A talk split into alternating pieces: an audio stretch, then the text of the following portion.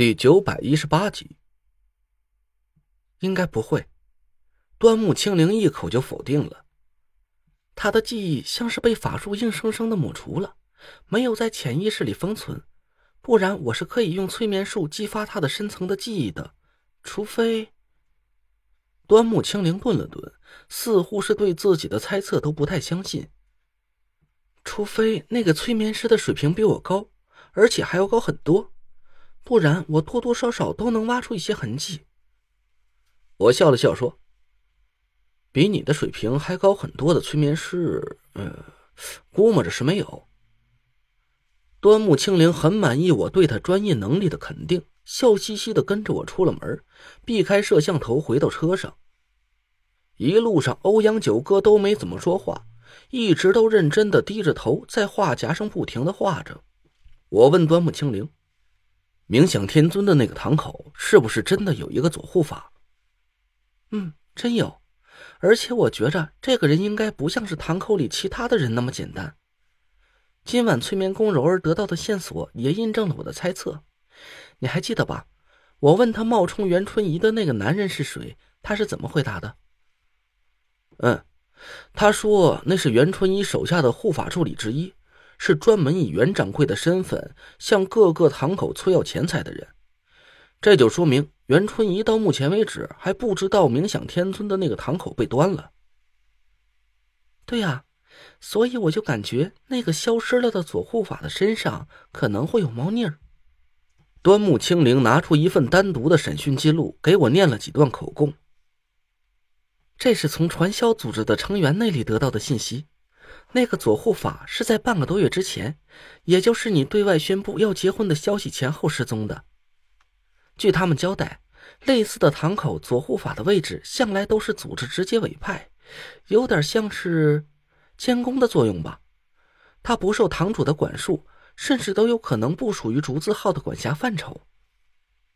我听明白了，说：“嗯，那这个左护法应该是对袁春怡，甚至是黄华玉直接负责的。”目的就是约束各个堂口的行为，甚至能算得上是来监视各个堂主的。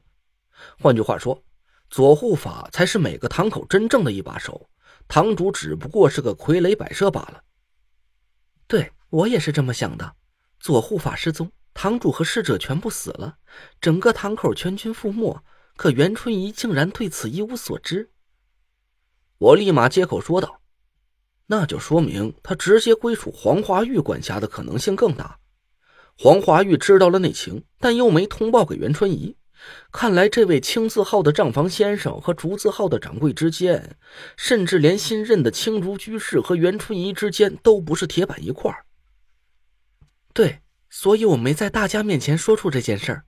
只要我们暗中找到了其他堂口的左护法，顺藤摸瓜，说不定能找出什么更隐秘的线索。端木清灵见我理解他的意思，高兴的呲着小虎牙，兴奋的看着我。陈队，要不就把这个任务交给我吧，咱再找到一个类似于冥想天尊这样的堂口，我化妆混进去。其实不用化妆都行，我是个生脸，他们不会对我起疑心的。我找个机会把左护法给催眠了，就可以得到很有价值的线索了。不行，两道声音同时响了起来。我和欧阳九哥异口同声的否定了端木清灵的计划。欧阳九哥看了我一眼，继续低头画画。我摇了摇头，说：“冥想天尊的堂口被连锅端的消息很快就会散不开，不管是袁春怡还是黄华玉，接下来都会加倍小心。再想轻易的混进其他堂口，就不会那么容易了。还有，你没有法力，催眠个普通人是轻而易举，但你对付不了有道行的人。”只要他稍加警惕，你的催眠术就失效了。甚至他还可以用法力侵蚀到你的精神世界，把你的催眠术反噬到你身上。陈队说的对，欧阳九哥闷着头说了一声，端木清灵只能悻悻的点了点头。车子开到了端木清灵的住处门口，他和我们告别，下了车。我问欧阳九哥住在哪儿，他却示意我熄了火，把手里的画夹递到我的手上。哟画完了，那我可得好好欣赏欣赏这位新任的青竹居士到底是何方神圣。我嘴上虽然说的轻松，但心跳却忍不住越来越快了。这个人和我的关系非常亲近，而且就在我已经锁定的这十几个目标之中，无论画像上的人是谁，对我来说都会是一个很残酷的结果。我打开阅读灯，强忍着心里的波澜接过了画来，眼光刚一接触到画像，微微愣了一下。你确定这就是新任的青竹居士，夏风的私生子？我狐疑的看着欧阳九哥，他很笃定的点头说：“只要宫柔儿的口供是正确的，我就可以根据他的描述建立一个心理侧写的模板。只是有点可惜，他知道的情况也不是很多。”而且还经过了袁春怡的转述，多多少少会出现一定的偏差。我拿着那张画像反复看了几遍，感觉欧阳九哥是在吹牛。